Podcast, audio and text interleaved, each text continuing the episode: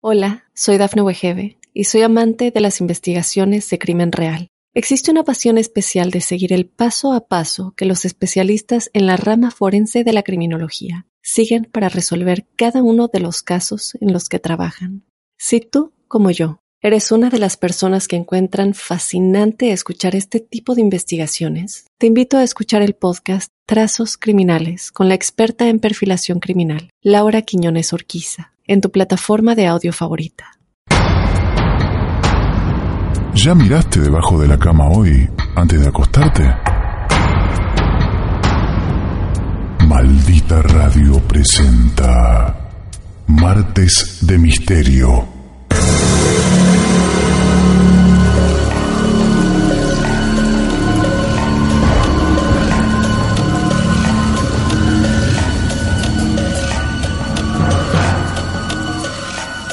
Hoy hay historia en nuestros estudios. Yo la verdad quiero, así como la radio no se ve, tengo el deber de transmitir lo que ocurre dentro del estudio y quiero que sepan que el protagonista de la historia de hoy hace 30 segundos exactos que tiene otra cara. Quiero que sepas que tiene otra cara. Baltasar, bienvenido. Balta, ¿Cómo te va? ¿bien? Bien, bien, bien. Bueno, Balta es músico y hace un tiempo. Balta, que no sé si escucha este programa, pero sí sé que escucha los martes de misterio. Balta, ¿vos sos marplatense? No, No, ¿dónde naciste? en General Belgrano, Ajá, eh, un pueblo que está a 120 kilómetros de capital, más o menos. ajá. 300 de acá. 300 de acá. ¿La historia que vas a contar es de Mar del Plata? Es de Mar del Plata en principio. En un principio. En un principio es de Mar del Plata. Bien. Nace en Mar del Plata, sí. Pero hay algo, Balta, que quiero que lo cuentes al aire como me lo dijiste hace dos minutos. Balta me dijo, esta historia me tuvo mal un año entero. Eh, sí, así es. Eh, duró mucho tiempo y fue un hecho traumático, prácticamente. ¿Traumático? Sí, sí, sí. Ajá. Traumático y que involucró a mí directamente, pero a mucha gente indirectamente y Ajá. y hay varios testigos, no de directos, pero sí de manifestaciones. De manifestaciones. ¿Vos Manifestaciones. cuántos años tenés, Balta? 32, Bien, ¿y esto ocurrió hace cuánto? 14 años más o menos. Ajá, bien. Mucho ¿Ya estabas chico. en Mar del Plata? Ya estaba en Mar del Plata hacía tiempo, sí, vine a los 7 años. Ajá, bien. Bueno, arrancó, arranco. Sí. Te, te digo lo que pasó y es larga, así que arranco. Primero fue un. Un viernes en la noche voy a jugar al TEC a lo de un amigo, Nerito Martín. Ujú. Nada, una noche tranquila. Me- la recuerdo, por eso te digo. Ujú. Me voy a dormir a mi casa. No me podía dormir, o sea, yo vivía con mis viejos. Eh, me, me estaba costando dormirme esa noche. Hasta que logro dormirme. Por un poco tiempo. Por un par de horas. Porque al rato. ¿Cuántos estaban en la casa? ¿Cuántas personas había en la casa? mis viejos y yo, Bien. eh, me despierto como falto de aire y sobresaltado, ¿viste? Y cuando abro los ojos veo una persona en la penumbra de la habitación, iluminada, ponele por el, el reloj de la videocasetera, ponele con esa luz finita, caminando dentro de la habitación y que de golpe viene hacia mí, rápido. Y yo instintivamente mi reacción medio dormida como estaba fue cerrar los ojos, ¿viste? Ajá. Asustado. Y me quedé unos segundos con los ojos cerrados tratando de entender qué estaba pasando o quién estaba. Y cuando vuelvo a abrir los ojos, bueno, no había nadie, ¿viste? Claro. Y digo, ¿quién anda dando vueltas por, por la habitación? Me levanto, trato de escuchar a ver si escuchaba algún ruido, nada. Abro la puerta a ver si era mi viejo o alguien. Abro la puerta de mi habitación, mis viejos durmiendo. Y Se, se metió alguien, se metió alguien a casa. O sea, vos fue tan clara la figura que vos viste, tan clara que en ningún momento pensaste esto fue un sueño. Para vos había una Lo- persona dentro de la casa. Lo pensé después, Ajá. porque voy, eh, lo despierto a mi viejo. Levanta alguien adentro de la casa. Claro. Eh, se levanta mi viejo, empezamos a recorrer todo cerrado, no había nadie. Y, y obviamente yo también pensé, "Ha- habré soñado o algo, Ajá. o vi algo, qué sé yo, una luz, un reflejo de algo, no sé, cualquier cosa, y yo lo mentalmente se lo adjudiqué una- a la figura de una persona y, y tal vez no era. Pero igual el Sogaca lo tenía. ¿Vos en esa casa cuánto hace que estabas viviendo? Desde- Cinco años, ponele. Y jamás había pasado algo Jamás raro. había pasado nada. Bueno, listo, quedó ahí. Eh, el, el cagazo me lo pegué, pero bueno, quedó ahí pensando en eso. Habrá sido un sueño. A la otra noche, la noche siguiente, pasa la misma situación. No, pará. Vos te dormiste, despertó Me, igual. dormí- me duermo, me despierto y lo mismo veo una persona, no que caminaba hacia mí, pero veo una persona que pasa caminando dentro de la habitación, ¿viste? Ajá. Bueno, ¿qué onda, viste? ¿Qué es lo que ves? ¿O qué es lo que recordás que viste? ¿Que es una sombra oscura? Es... Como ver, tal cual como ver una persona en la oscuridad. Ajá. O sea, en la oscuridad con la mínima luz que te da que te da eso, que hay en la penumbra de una habitación, ponerle de- desde ahí, del reloj de una videocasetera, que era lo único que al- alumbraba, o por ahí la, la luz que entra de afuera, Claro. apenas por la rendija. Este. A la notra- a otra noche pasa lo mismo, ya empieza a pasar varias noches seguidas, ¿viste? Ajá. Cinco o seis noches. ¿Vos siempre te, desper- te despertás De la misma manera. ¿Siempre igual? Sí, siempre igual. Duraba pocos segundos, ¿viste? Hasta que la figura se, de- se desvanecía. Balta, las seis veces que viste esta figura, ¿te asustaste o ya a la cuarta estabas un poquito más canchero? Fueron mucho más de seis veces, mucho más. Fueron meses De ver, de ver eh, a, a esta persona en distintas situaciones. Yo le comento a mi vieja, mira, los pelos de Eh, gallina, sí, dice, mirá sí. y muestra el brazo. Sí, sí, sí. Los... Eh, la piel le sí. está diciendo cosas, sí. eh, le comento a, a mi familia lo que me estaba pasando y yo preocupado también principalmente por mi salud mental. O sea, fue lo primero que, que me estoy volviendo loco. Ajá. Dije, o sea, ¿qué, qué onda? La primera vez que vos te levantaste, hablaste con tus viejos Sí. y le dijiste, hay alguien en la casa. Sí. La segunda, la tercera, la cuarta, la quinta, no te molestaste en salir de la cama. Me la comí solo ahí. Ajá. Sí. Pero después le conté, viste, estoy, me está pasando esto todas las noches, viste. Empiezo a, bueno, eso, a pensar que estaba medio loco. Pero por suerte empiezan a pasar cosas en casa que, por suerte entre comillas, Claro. que empiezan a, a como a darme el indicio de que yo no estaba loco. Por ejemplo, canillas que empiezan a aparecer abiertas, que estaban cerradas y, y aparecen abiertas solas. Ah, son demostraciones claras. ¿no Demostraciones muy claras. Por Claro. ejemplo, una que vio el gato, mi amigo el Gastón, bajista de Rondamón, que llegamos, la perra se, por ahí a veces se ponía a ladrar a la nada, a un lugar vacío de la casa, y se ponía como loca y se ponía a ladrar. Ajá.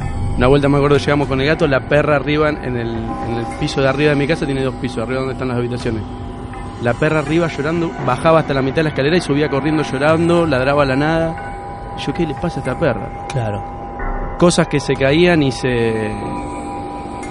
Por ejemplo, estábamos ya acostados en mi casa todos mis viejos, mi hermano y yo, arriba, se escuchó un golpe abajo, ¡blum! Bajamos a ver qué pasó, se había caído una, una repisa que estaba enganchada de un gancho que no se puede caer sola, o sea, para caerse sola la tenés que levantar primero. Y ahí sale la repisa. Claro, Claro, no se sea, puede caer directamente, no se ¿Cómo cortó el gancho. Claro, el gancho perfecto y la repisa, ¿cómo, cómo pasó, viste? Bueno. Y mm, de repente pasa lo que para mí fue como el- la prueba más contundente. Para- hasta ahora lo que contaste es todo contundente, Sí. no sé si necesitabas algo más. ¿Y tus viejos qué decían a todos estos fenómenos? Mi vieja, eh, mi viejo no decía mucho, pero mi vieja es como que lo tomaba con, con, con buena onda, como le ponía buena onda al, Bien. al, Quería espíritu. dialogar. Claro, decía, "Bueno, el fantasma que anda molestando, así lo tomaba como relajado. Claro. Porque imagínate yo que el que no dormía era yo. Esto seguía. Mientras todo esto pasaba, yo seguía. A la noche te seguías despertando. Sí, tal Y cual. pasaba ahí en, en la penumbra de la videocasetera, pasaba el señor este. Sí. O, o quedaba noches. parado, o a veces estaba parado ahí hasta que se desvanecía, o a veces venía caminando para donde estaba yo. Hola, soy Dafne Wegebe y soy amante de las investigaciones de crimen real. Existe una pasión especial de seguir el paso a paso que los especialistas en la rama forense de la criminología siguen para resolver cada uno de los casos en los que trabajan. Si tú, como yo, eres una de las personas que encuentran fascinante escuchar este tipo de investigaciones, te invito a escuchar el podcast Trazos Criminales con la experta en perfilación criminal, Laura Quiñones Orquiza, en tu plataforma de audio favorita. Bien. ¿Llegabas a distinguir si era un hombre, si era una mujer, si era algo? Lo único que No. yo suponía que era un hombre, no sé por qué, pero. Nada más, claro. Sí. Bueno, una tarde estoy bajando la escalera y hay un. hay como una pared así, viste, bajando la escalera y una pared, no sé qué función cumple. Y miro la pared y decía, y aparece escrito, o sea, estaba escrito como no desde afuera, como que desde adentro, como una mancha que había tomado una forma fina de trazo que decía Carlos, así Ajá. grande. Vos me estás jodiendo. No, te estoy diciendo de verdad. Y eso lo vio el gato, por ejemplo, el gato ve varios amigos y yo no sé, vos me decís que no te acordás, pero... pero no, no me acuerdo, pero sí, lo vieron mucha gente. lo vio mucha gente. Una pared que hasta ese momento era, Era una pared blanca, una pared blanca lisa. normal. Sí. Un día aparece el nombre Carlos. Carlos. Y de la misma manera como estaba escrito eso, o sea, con ese mismo trazo que era raro, o sea, era como el color del ladrillo de la, de la pared que estaba empezando a, no sé, a asomar, digamos, Ajá. algo así, ni siquiera raspado, era como una mancha, pero de trazo fino, Carlos Clarito, grande aparte. De la misma manera como con ese mismo trazo en la puerta de mi habitación, en la pared, como rayas. Ajá. Rayas, sí, pero que no decían nada, rayas para cualquier lado. Que a los días, fueron pasando los días y la, la, la imagen se fue tomando como más, más vívida, digamos, la imagen. El Carlos Más estaba clara. cada vez más vívido. Claro, exactamente. Sí, cada vez se notaba más clarito. Bueno, ahí es como que tomó... Es muy grosso. No, pará, porque no te faltan las partes más importantes todavía. Eh, ¿Hay alguien, tu papá Carlos se llama no? No, No, no, no. Horacio, no, no, no hay ningún Carlos. No hay ningún Carlos. No, hay. Y de hecho, o sea, no, es- no era escrito por, o sea, no se podía, no era escrito desde afuera, ¿entendés? Era sí, como, sí, sí. Bueno, ya ahí el, el- la entidad, digamos, toma nombre. Ya cuando pasaba algo, mi vieja, que seguía con lo mismo, es Carlos, decía. Carlos, portate bien. Por ejemplo, una vuelta me acuerdo que estábamos en la cocina, la, la cena abierta y salen los tuppers, una bocha de tupper que tenía mi vieja, pero como si lo hubieran empujado de adentro también. ¡Pla! Al piso. Estaban todos ahí cuando ocurre eso. Mi vieja y yo. Bueno, sí, sí. Había gente presente en la cocina sí, cuando ocurre eso. Sí, yo pálido, mi vieja, Claro. ah, Carlos, no, no moleste, no sé qué. Tratando de relajar, yo me imagino que mi vieja para que yo no me, Para que vos no te pongas mal, claro. no me ponga peor, porque era, es, era todas las noches así. Eh, ya contaste varios días y también varias noches. Sí. Supuestamente esta entidad, o lo que vos veías, te seguía despertando por las noches, supongamos. Así es. ¿Tu actitud cuál era? ¿Cerrar los ojos hasta que desaparezca, taparte? ¿Nunca intentaste hablarle a Sí. la noche? Sí. Primero lo que pasó fue que fueron los primeros dos meses de pánico. Después me voy de viaje a mi pueblo, General Ajá. Belgrano, a la casa de mi abuela.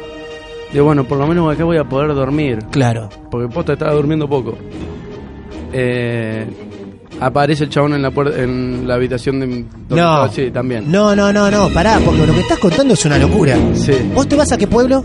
General Belgrano, ¿A cuántos kilómetros es de Mar del Plata? 300 kilómetros. Tres- vos te vas a 300 kilómetros de Mar del Plata y la primer noche que dormís ahí se aparece otra vez. Se aparece ahí, sí. Sí, en la puerta de la habitación, ahí quieto. Falta, tengo una pregunta. ¿Esto sucedía cerca de las tres y media de la mañana? No, la primera vez fue mu- mucho más tarde. Mucho más tarde, pero sí era la madrugada, en, horario del- de madrugada.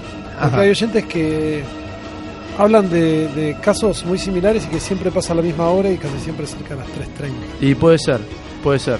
Eran testigos tu papá y tu mamá, siempre. Y mi hermano. Y tu hermano. Sí. Y tu- ¿A tu hermano nunca lo, lo molestó por las noches esta, No, esta figura? lo que pasó una vez, Sí. eh, de hecho yo eh, compartí habitación con mi hermano. Ajá. en esa época. Eh, que también, eso lo escuchó mi hermano también. Ma- eh, llegada la madrugada se empieza a sentir como una, una respiración fuerte en la, en la pieza.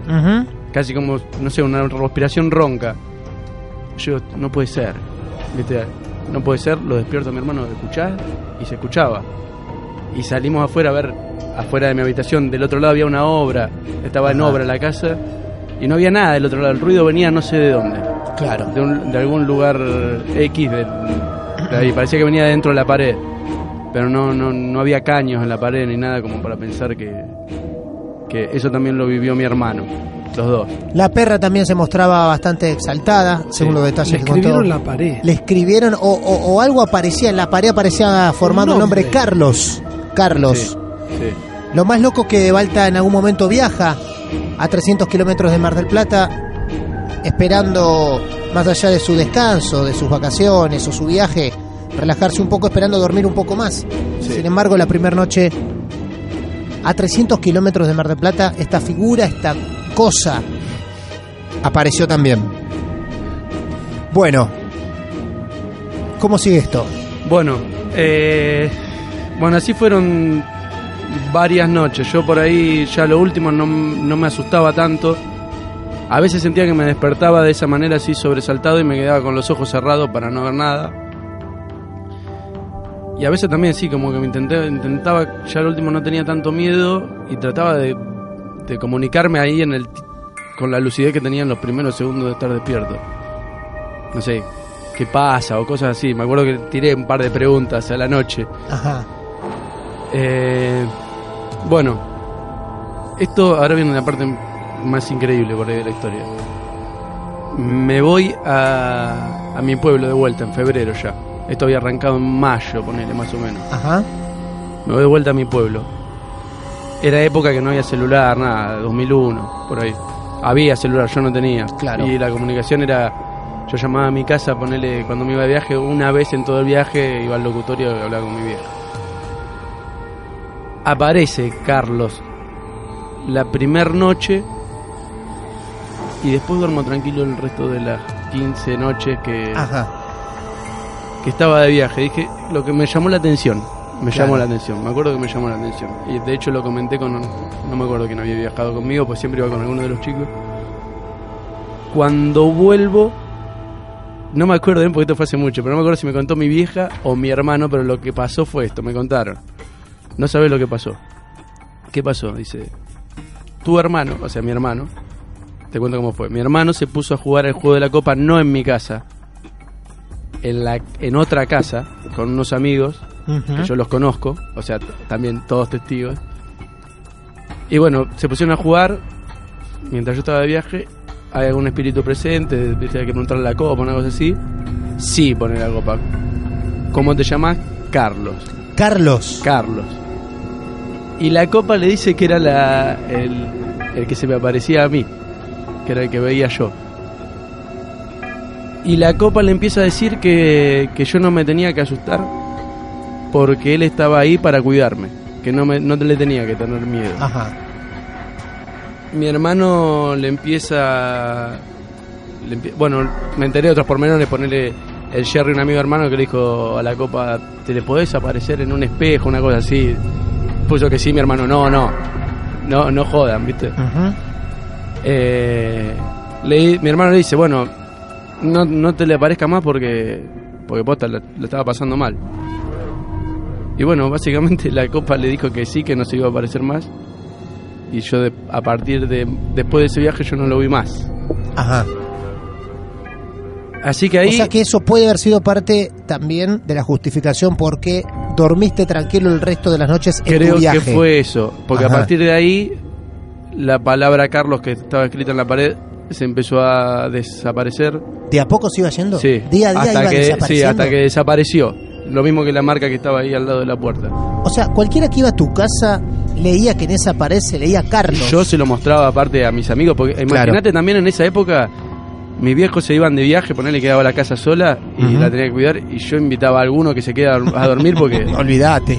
Más no, vale. no podía, no Claro. podía. ¿Y quién se quedaba? Olvídate. ¿Quién el, era el- el el gato, guapo? el pelado, No. un par se quedaban, poníamos Ajá. la película y un par se quedaban.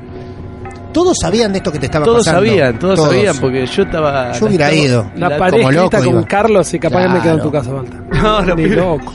los pibes, aparte que no, me tienen que hacer, eran mi- mis amigos, Y mis sí, grandes bueno. amigos. Charlando, recordando la historia, eh, dice el negro o alguien propone, ¿y si jugamos el juego de la copa? Éramos ¿Otra varios. vez? No habíamos jugado nunca nosotros. Bueno, vos no, claro. Lo proponen después del juego de tu hermano. Sí, meses después. Meses cuando ya había desaparecido, eh, ya no se aparecía más el fantasma, no se había desaparecido lo que decía Carlos, todo. Bueno, ¿y te parece? Digo yo, "Fo". bueno, dale, dale, bueno, juguemos. Éramos un par, éramos como cinco. Eh, nos ponemos a jugar, hay algunos perdidos presentes. La copa se mueve a una velocidad, pero que no, incre- Ajá. así, muy rápido. Era muy claro el movimiento. Muy todo, claro. Sí, pone la copa, al toque. ¿Cómo te llamás? Carlos. Carlos. Carlos, Carlos. ¿Dónde estaban jugando, perdón? En lo del Negrito En la Martín. casa de él. En la casa del Negrito Martín. Y bueno, la copa empieza. No sé. empieza a, como contar que nos conocía, la misma historia, que estaba ahí para cuidarme, que yo no me tenía que asustar, que, que escuchaba reggae. No, bueno, o sea, hablábamos de música y todo, era increíble. O sea, empezamos a jugar bastante seguido. Y siempre eh, Carlos, porque era sorprendente, la copa se movía muy rápido, demostró tener eh, conciencia propia, porque eh, tiraba data, ponerle que a veces de los que estaban jugando no conocían. Por ejemplo, no sé, el cumpleaños de... Dijo que nos conocía, le preguntamos, ¿sabes el cumpleaños de... La fecha de cumpleaños de Matías? Sí, pone. Justo en ese momento estaban unos amigos míos de Belgrano. A ver, vamos a probar a, ver qué onda. Ellos no conocían la fecha de cumpleaños de, de Matías. Pongan el dedo ustedes y a ver Claro. qué responda. A ver a ellos, claro. A ver qué responda, porque, o sea, por ahí lo estamos moviendo inconscientemente y, Claro. y la copa respondió. O sea, respondió bien la Sí, sí, fecha. sí, sí, sí. Y así un montón de cosas que, que dijo y no. demostrando que nosotros, no, cosas que nosotros no sabíamos o no nos dábamos cuenta y aparte se movía rapidísimo. Así fueron varios días. El juego siempre terminaba bien, ¿no? El juego siempre, era terminaba buenos bien. términos, digamos. En muy buenos raro, términos. No te decía nada Humor, raro. la copa tenía humor, todo. Todo. Sí, era una, era un- una, una Bueno, cosa menos aparte. mal. No, buena onda, extrema. Claro. Buena onda extrema. ¿Nunca supiste quién era Carlos? Era este, este, este ser que aparecía en, Por la eso, copa. pero dentro del juego de la copa. algo No, sí, pero de no, no, no aportaba datos. Ah, eso es importante. no Nunca dijo, datos, soy no. tal persona, viví acá, me morí. En un momento lo que único que dijo es que yo le hacía acordar al hijo Ah, y, y en un momento no sé por qué tampoco como que puso la fecha de mi cumpleaños. No, no me acuerdo en qué situación. Eh, pero no, no, no, no aportaba datos de, de él. ujú. No. Todo como que nos conocía, como que nos conocía a nosotros. Hola, soy Dafne Wegebe y soy amante de las investigaciones de crimen real. Existe una pasión especial de seguir el paso a paso que los especialistas en la rama forense de la criminología siguen para resolver cada uno de los casos en los que trabajan. Si tú, como yo, eres una de las personas que encuentran fascinante escuchar este tipo de investigaciones, te invito a escuchar el podcast Trazos Criminales con la experta en perfilación criminal, Laura Quiñones Orquiza, en tu plataforma de audio favorita. También pasaba, o sea, cuando nos poníamos a jugar el juego de la copa, por ahí no estábamos siempre los mismos con el dedo, ¿viste? Eh, Aparte nos poníamos a jugar por ahí a veces a las 7 de la tarde. claro. Estábamos así, porque no, posta era increíble cómo se movía la copa. Y pasaba por ahí que yo no jugaba y la copa se movía, todo, jugaba otro, jugaban otros, qué sé yo. Pero cuando me iba, la copa, chau, se quedaba quieta. Vos te ibas del lugar, seguían jugando y la copa se quieta. Dejaba de... Salvo esa vez que jugó tu hermano. Esa vez que jugó mi hermano, que, Que vos no nosotros no, estabas. habíamos jugado nunca. Claro. Sí. Lo loco eh, es poder haber averiguado alguna vez, ¿no? O que no se te haya presentado nada en estos años que tenga que ver con el nombre Carlos. Nunca. No hubo nada que descubras que tenías un abuelo o algo, nada, nada. Nada, nada, no existe nada. el nombre Carlos en tu familia. Y hoy tus viejos, ¿cómo lo recuerdan? Así como una anécdota. Sí, sí, sí, mi vieja lo recuerda. Mi vieja dice que por ahí a veces pasan cosas. Que sí, como que siguen pasando. ¿Aún pasan Sí, algunas sí, cosas? Pero no sé, ya no sé. Claro. Yo a mí no me, no me pasó nunca más nada. Es un dato también. Eh, bueno, muchas gracias, ¿verdad? Por venir a contar esto, ¿eh? No, por favor. Gracias, Tenía ganas de contarlo. Bueno, muy bien. Esto es